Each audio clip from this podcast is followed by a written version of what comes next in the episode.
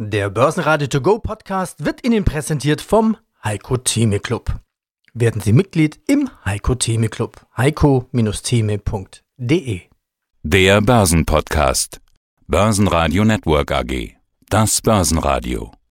Marktbericht.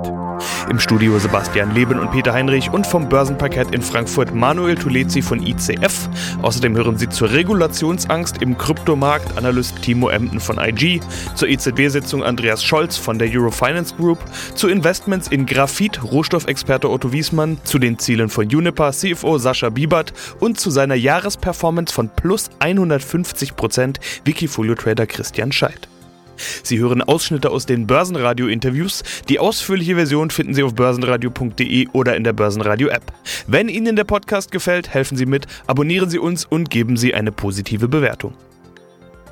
Der DAX beendet den Freitag mit einem kleinen Minus von 0,2% auf 13.874 Punkten, hält sich aber ganz gut im internationalen Vergleich, denn der Eurostox oder die Wall Street fallen stärker. Auch der ATX in Wien gab mit 0,7% auf 3.002 Punkte mehr ab. Dem DAX geholfen haben die Indexschwergewichte VW und Siemens, die gute Zahlen veröffentlicht haben und mit steigenden Kursen den DAX stützen. Die Siemens-Aktie legte plus 7,3% zu und klettert auf ein neues Rekordhoch. VW verzeichnet in Q4 das beste Quartal der Unternehmensgeschichte, die Aktie steigt plus 1,9%. Weitere Gewinner im DAX waren Corona-Profiteur und Stay-at-Home-Aktie Delivery Hero mit plus 1%. Stärkste DAX-Verlierer waren Heidelberg Zement und Continental mit jeweils minus 2,5%. Die Deutsche Bank verlor als Schlusslicht 2,8% In den USA geben vor allem die Tech-Werte ab. Vor allem Intel und IBM müssen deutlich ins Minus. IBM enttäuschte mit den Jahreszahlen. Intel war am Vortag stark gestiegen. Da machen die Investoren wohl Kasse. Guten Morgen, Peter. Mein Name ist Manuel Tulizzi. Ich bin Händler für strukturierte Produkte bei der ICF Bank und bin zuständig für den Handel diverser Produkte auf dem Börsenplatz der Börse Frankfurt. Die Trends vom Frankfurter Zertifikate-Parkett. Ja, die Kryptos sind im Trend, Ethereum auf Allzeithoch. Wie beliebt war denn Bitcoin bei euch wieder in dieser Woche? Bitcoin ist aktuell bei uns wie eigentlich schon seit der Auflage eines Zertifikats von der Bank von Tobe sehr beliebt. Und das ist eigentlich das Most Active Produkt schlechthin.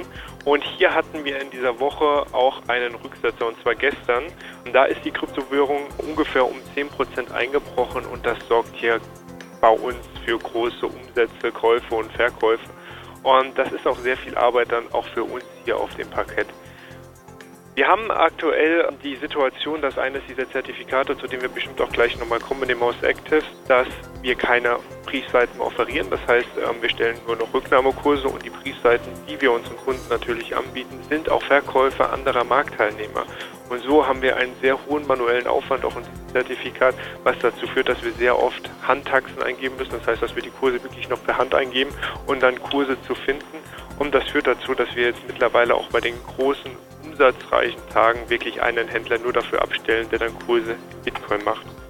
Schaut man sich ähm, die Woche im Bitcoin an, haben wir heute Nacht einen neuen Tiefstand ähm, geprintet, nämlich die 29.000 US-Dollar, obwohl es eigentlich recht bullische News für den Bitcoin gab. Bloomberg hat berichtet, dass BlackRock wohl in zwei Fonds auch Terminkontrakte auf den Bitcoin hineingenommen hat, was eigentlich dafür spricht, dass nun auch eine große Vorgesellschaft Bitcoin-affin ist aber das hat den Bitcoin nicht interessiert und er hat erstmal nur den Weg nach unten gekannt.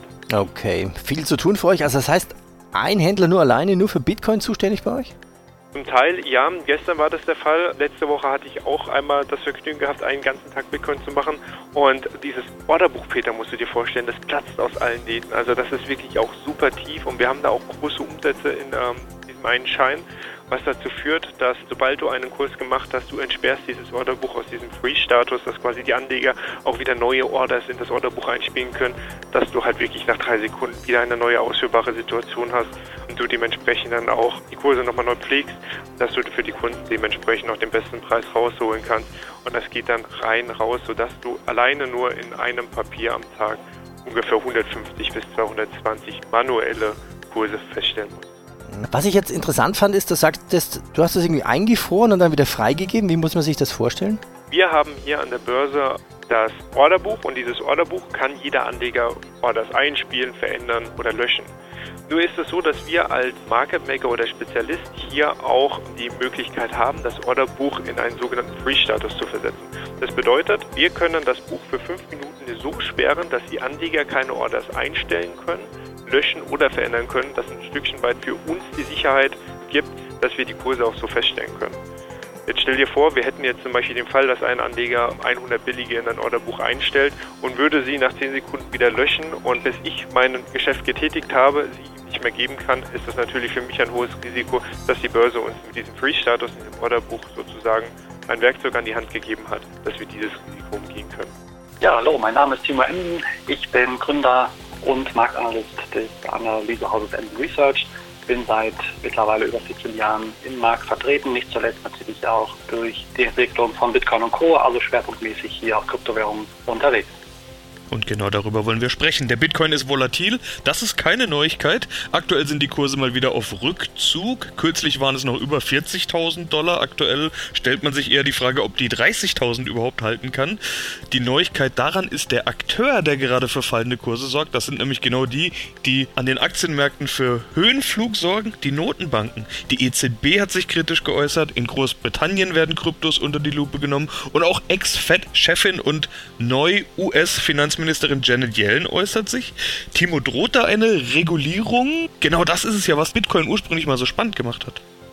Ja, durchaus. Die Regulierung droht. US-Finanzministerin Janet Yellen hat zuletzt ja nochmal darauf hingewiesen, dass eben eine Regulierung notwendig ist, beziehungsweise eine schärfere Einschränkung durchaus auch kommen kann. Und das hat Anleger doch hier zuletzt dann nicht mehr kalt gelassen. Also grundsätzlich ist eine Regulierung eigentlich positiv zu bewerten, denn lässt Bitcoin und Co. ja doch seriöser auch erscheinen. Aber wenn man diesen Regulierungsgürtel, nenne ich ihn mal, zu eng schnallt, dann nimmt man Bitcoin und Co. die Luft zum Atmen. Und das ist die Befürchtung, dass das eben passiert. Und das wäre natürlich ein harter Schlag aufs Konto für Börsianer. Ja, wie könnte so eine Regulierung aussehen? Für Bitcoin ist ja niemand zuständig, genau das ist es ja gerade. Kommt dann da die Federal Reserve und sagt, so, wir machen jetzt nicht nur Dollar, wir machen jetzt auch Bitcoin? Oder wie, wie kann sowas überhaupt entstehen? Wie kann so eine Zuständigkeit entstehen? Ja, grundsätzlich, also Verbot aussprechen wird man nicht machen, beziehungsweise auch nicht können.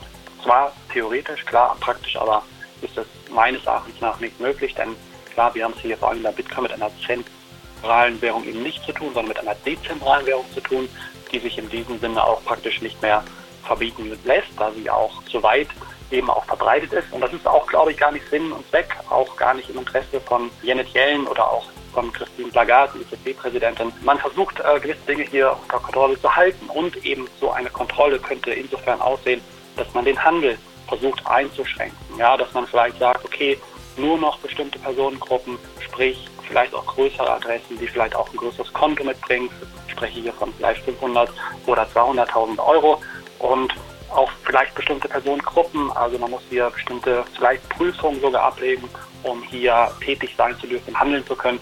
Und das wären so Maßnahmen, die ich mir vorstellen kann, dass es eben nicht für jedermann hier gedacht ist oder eine gewisse Altersgrenze kann man auch noch einführen. Das sind alles so Ideen meinerseits jetzt, aber ich glaube, dass das aktuell einfach Sache ist, dass man versucht, eher Drohgebärden auszusprechen, die aber meines Erachtens nach eher heiße Luft sind. Also ich kann mir schon vorstellen, dass der Regulierungsgürtel etwas enger geschnallt wird, ja, aber er wird nicht zu eng geschnallt.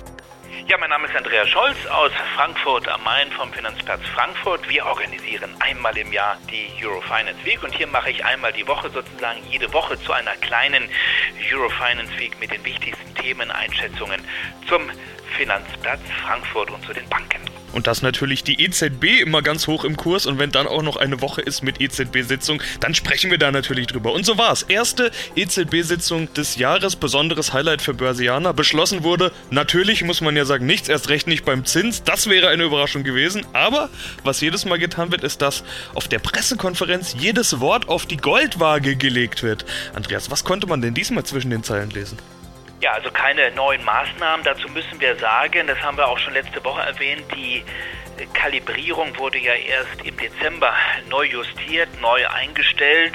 Das sind ja große Instrumente. Wir denken an PEP, an das Notfallankaufprogramm sozusagen. Also die Kalibergröße ist enorm groß. Hier wird kräftig weiterhin gefeuert aus der Bazooka im Frankfurter Westend. Nein, Ostend ist es. Ich wohne im Westend, aber die EZB ist immer noch im Ostend.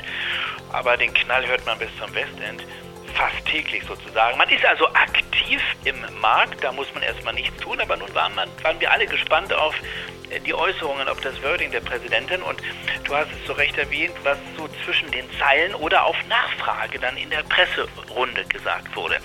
Die Präsidentin der EZB hat zwei Perspektiven, zwei Blickrichtungen. Die kurzfristige sieht nicht ganz so gut aus. Man sieht natürlich die negativen Effekte durch den Lockdown, den wir nicht nur in Deutschland haben, sondern in großen Teilen in der Eurozone. Man sieht die dämpfenden Effekte auf das Thema Wachstum. Wir müssen davon ausgehen, Sebastian, dass wir im vierten Quartal in der Eurozone ein negatives Wachstum gesehen haben oder sehen werden. Die Zahlen kommen noch und dass wir wahrscheinlich, und damit rechnet auch die EZB, auch im ersten Quartal ein negatives Wachstum haben. Also eine Schrumpfung. Und das bedeutet nach Adam Riese und Pi mal Daumen zwei Quartale in Folge negative Wachstumsentwicklung, negative BIP-Entwicklung, Double-Dip-Rezession. Also wir sind im Grunde genommen wieder mittendrin in der Rezession. Da sagen die einen in der EZB, wir müssen noch mehr tun. Andere sagen, jetzt warten wir erstmal ab. Wir haben ja viele Maßnahmen eingeleitet und dann kommen wir damit zum längerfristigen Blick durch dieses Double-Dip-Szenario durchgucken in Richtung Sommer und hoffen, dass dann also durch die verstärkten Impfungen, äh, durch ein besseres Klima, durch eine Frühjahrsbelebung alles wieder besser wird und wir wieder zurückkommen auf einen Wachstumskurs. Man kann es zusammenfassen, die EZB ist zwischen Hoffen und Bangen. Sie bleibt in Alarmbereitschaft und sie schaut vor allen Dingen auch weiterhin auf den Euro. Der hat hier in den letzten Tagen, Sebastian, in die Karten gespielt, weil der Euro ist wieder etwas schwächer geworden. Wir wissen, ein zu starker Euro ist nicht gut. Er drückt noch weiter auf die Inflation und was die EZB braucht, ist mehr Inflation. Das ist ja das, was hier im Moment fehlt. Da könnte so ein bisschen Bewegung reinkommen. Wir haben in Deutschland eine höhere Mehrwertsteuer, wir haben den Energiepreiseffekt und wir haben eine Währung, die jetzt ein bisschen schwächer geworden ist mit dem neuen Präsidenten in den Vereinigten Staaten. Ist der Euro etwas schwächer geworden, der Dollar etwas stärker. Aber es gab eine Nachfrage, und das will ich noch kurz erwähnen, eine Nachfrage an die Präsidentin in der Presserunde, wie sie denn den Euro sieht. Und da sagte sie für uns etwas zu deutlich, Zitat, wir werden den Euro sehr, sehr genau beobachten und nicht mal auf weitere Nachfrage, sondern sie sagte selber im gleichen Atemzug, sie wissen, alle Instrumente liegen auf dem Tisch. Das war sehr offensiv, das war wie eine Drohung an den Devisenmarkt. Sollte der Euro wieder fester gehen, dann könnten wir reagieren, Klammer auf, Klammer zu. Eine mögliche Option ist eine Zinssenkung. Damit könnte sie die Eurobullen ärgern. So weit sind wir noch nicht, aber es war doch sehr, sehr deutlich, wie sich die Präsidentin dazu geäußert hat. Mein Name ist Sascha Wiegert und ich bin seit 1. Juni 2019 Finanzvorstand der Uniper SE. Kommen wir zum größten Wandlungsprozess Ihrer Branche, der Reduktion des CO2-Footprints. Raus aus Kohle, raus aus Atom, hinein in erneuerbaren Energien. Uniper soll jetzt bis zum Jahr 2035 CO2-neutral werden. Was sind denn Ihre Zwischenziele? Wann gehen welche Kohlekraftwerke vom Netz? Ja, da gehe ich gerne drauf ein, möchte aber nochmal darauf hinweisen, ähm, dass der Ausstieg aus der Kernenergie in Deutschland Uniper nicht betrifft.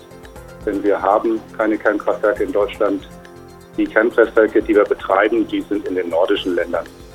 Aber Dekarbonisierung ist das, ist das große Thema auch für, für Uniper.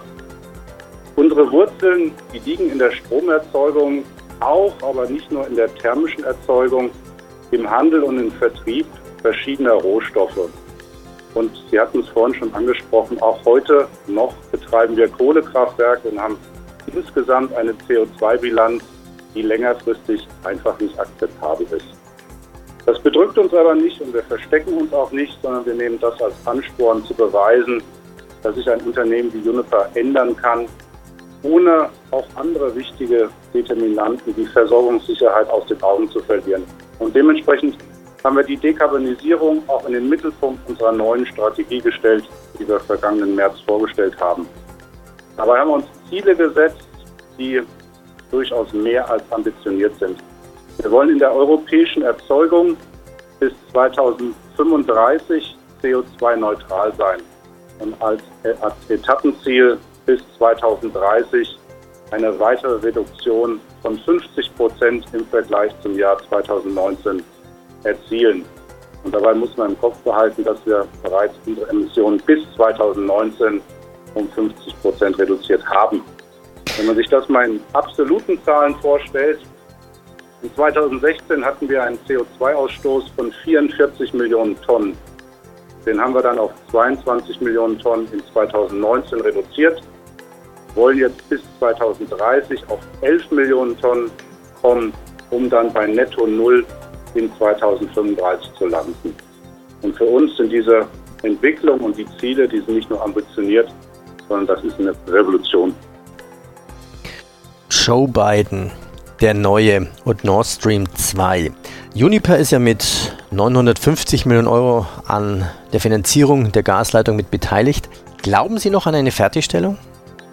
Wir glauben an eine Fertigstellung.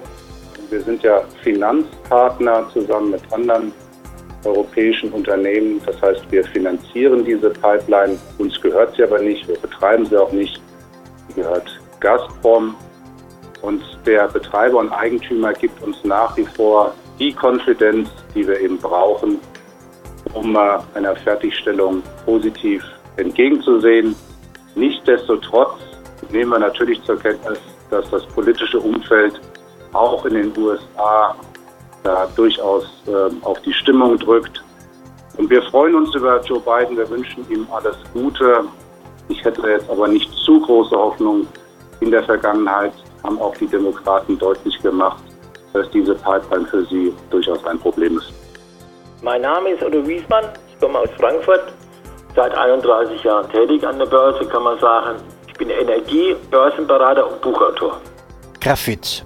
Also ja. Graphit ist ja im Prinzip Kohlenstoff, ja. nur in besonderer Kristallstruktur, also nochmal richtig gepresst. Das Besondere an polykristallinen Graphit ist es ja, dass es auch magnetische Eigenschaften hat. Jeder kennt Graphit, aber so richtig verstehen tun wir es nicht, weil wir es nicht sehen, wo es wirklich eingesetzt wird. Wo sind denn die Einsatzgebiete von Graphit? Doch, doch, es wird eingesetzt. Jeder kennt Bleistifte. Jeder hat einen Bleistift, das ist Graphit. Ja, 70 Prozent vom Graphit wird für die Stahlherstellung gebraucht. Und zwar wandert hier das Graphit in Schmelztiegelherstellung. Also das sind quasi hier verkleidete, sagt man hier, beschichtete Schmelztiegel einfach. Ja, und dort wird ja der Stahl hergestellt und da braucht man in erster Linie Graphit braucht man jetzt Jahr für Jahr mehr bei diesen Lithium-Ionen-Batterien, aber auch anderen Batterien. Also Anode, Kathode, Bremsbeläge. Das heißt, Graphit hat einen Anteil am Elektroauto von zehnmal mehr wie Lithium. Das heißt also, ein Lithiumanteil ist von 5, 6 Kilogramm, dann ist der Graphitanteil 50, 60 Kilogramm pro Elektroauto. Also ein Elektroauto hat 50 bis 60 Kilogramm Graphit. Wie sieht es im Motor aus? Auch mit Graphit wahrscheinlich? Ne, vor allem in der Batterie. Batterie und Bremsbeläge. Mhm. Ja, Motor, der Elektromotor, ja gut, ja natürlich auch, ja. Aber in erster Linie in der Batterie und Bremsbeleg. Also in erster Linie in der Batterie. Ja, Batterie natürlich auch Kobalt und so, aber ich spezialisiere mich jetzt oder habe mich jetzt auf Graphit spezialisiert, weil Wo? das für die meisten Leute kein Thema ist. Es gibt ja auch kaum Graphit-Aktien, die, sagen wir mal, über einen Dollar notieren sind meistens sehr kleine Firmen noch mit unter einem Dollar. Und das macht es auch so spannend, weil ich muss die richtigen aussuchen unter Hunderten von Grafitaktien. Ja, hallo, mein Name ist Christian Scheidt. Ich bin bei Wikifolio schon seit 2012 ungefähr tätig und zwar unter meinem richtigen Namen. Sie finden mich dort unter Scheid und ich habe verschiedene Wikifolios. Mein Haupt Portfolio ist allerdings das Special Situations Long Short und das Special Situations. Ja, da wollen wir doch mal schauen, wie es bei dir gelaufen ist. Das Jahr 2020 ist geschafft. Was für ein verrücktes Jahr. Corona-Crash, anschließend Rekord-Rally, viele Sonderstories und das ist ja das, wonach du schaust, die Special Situations. Viele wurden hart erwischt. Das gilt genauso für Profis, Privatanleger und natürlich auch Wikifolio-Trader. Wirecard ist so eine Sonderstory, die viele erwischt hat. Da haben wir letztes Jahr mal drüber gesprochen. Du hast ja das eher ausgenutzt. Was nimmst du denn mit aus diesem verrückten Börsenjahr 2020? Was sind deine Lehren? Also ich glaube, aus dem Börsenjahr 2020 konnte man wirklich ganz, ganz viel lernen. einiges, was da passiert ist, hast du ja schon angesprochen. Also ich möchte vielleicht sogar noch vor dem Corona-Crash anfangen. Ende Februar saß ich ungläubig vor den Kursen und konnte nicht glauben, dass wir bei fast 14.000 stehen, weil im Prinzip wusste man ja schon, dass da eine große Viruswelle, wie auch immer, die dann am Schluss ausfallen wird, wusste man noch nicht. Aber man wusste, dass eine Viruswelle kommt und ich habe ehrlich gesagt nicht mehr verstanden, warum wir noch nicht darauf reagieren an den Märkten. Also ein Learning für mich war, die Märkte können länger, ich nenne es mal irrational sein, als man annehmen möchte, obwohl die Fakten schon auf dem Tisch liegen. Also mein Learning war damals eigentlich viel Cash aufzubauen und teilweise sogar Short zu gehen im Gesamtmarkt. Und das Ganze schon Ende Februar und war ja auch nicht so verkehrt die Entscheidung. Mir hat es geholfen, dann ganz gut durch diesen Crash zu kommen, womit wir auch schon beim nächsten Learning wären. Also dieser Crash, der 40 Prozent an Wert vernichtet hat, an, im DAX zum Beispiel innerhalb kurzer Zeit, ging so schnell vonstatten. Das hätte ich niemals für möglich gehalten. Ich glaube, da muss man sich auch für die Zukunft eben drauf einstellen, dass es sowas immer wieder passieren kann. Und genauso dann der Wiederaufschwung. Also das hätte, glaube ich, wenn man da jemanden fragt von den Experten, niemand erwartet, dass wir uns so schnell und so rasant erholen. Das war für mich auch das nächste Learning. Ja, wenn so viel Geld da ist, wie es momentan eben ist, dann können die Märkte auch viel, viel weiter steigen, als wir alle glauben. Ja, du hast gesagt, du bist ganz gut durch diese Krise gekommen. Ich würde mal behaupten, das ist sehr bescheiden ausgedrückt, denn in deinem Wikifolio Special Situations hast du auf 12 Monatssicht plus 24% gemacht, also mehr als deine durchschnittlichen plus 18%. Aber das eigentliche Highlight ist dein Special Situations Long Short auf 12 Monatsbasis fast 150% plus. Das muss man sich auf der Zunge zergehen lassen. Das ist ordentlich. Ist sowas nur in einem Jahr wie 2020 möglich? Ja, also das ist eine ganz einfache Antwort, ja. 2020 war es halt wirklich ein Paradies für Trading-affine Anleger und auch für Trading-affine Wikifolios. Mein Special Situations Long Short gehört dazu. Äh, ich hatte es ja gerade schon angesprochen, ich war im Februar, März Short im Gesamtmarkt, das hat mir da geholfen. Ich war natürlich, was heißt natürlich, ich war auch Short in der Wirecard, obwohl die meisten Anleger der Meinung waren, es gibt hier eine riesen Long-Chance bei der Wirecard und das habe ich nicht so gesehen. Ich bin ja schon sehr lang kritisch gewesen, was das Unternehmen betrifft. Da konnte ich auch einen guten Teil dieser Performance erzielen. Und was mir auch noch geholfen hat, ich habe mich natürlich mit dieser Pandemie schon frühzeitig auseinandergesetzt und habe mir überlegt, was könnten denn da die Gewinner sein? Und ich hatte dann teilweise schon, ich nenne es mal ein Beispiel, eine Peloton, die Heimfitnessgeräte anbieten, die hatte ich dann schon im März oder so im Wikifolio, da war die noch bei 20 Euro. Dann ist sie gefallen, habe ich sie entnervt verkauft. Äh, mittlerweile steht sie weit über 100 Euro. Also ich war teilweise schon fast schon ein bisschen zu früh dran, aber ich konnte unterm Strich schon stark profitieren, dass ich diese ja, Corona-Profiteure, klingt immer so negativ, aber es sind ja wirklich Profiteure und die hatte ich schon relativ frühzeitig mit dem Wikifolio mit dabei. Und das hat mir sicherlich auch dann bei dieser doch ganz guten Performance geholfen im Laufe des Jahres. Börsenradio Network AG Marktbericht Der Börsenradio To Go Podcast wurde Ihnen präsentiert vom Heiko Theme Club. Werden Sie Mitglied im Heiko Theme Club. heiko-theme.de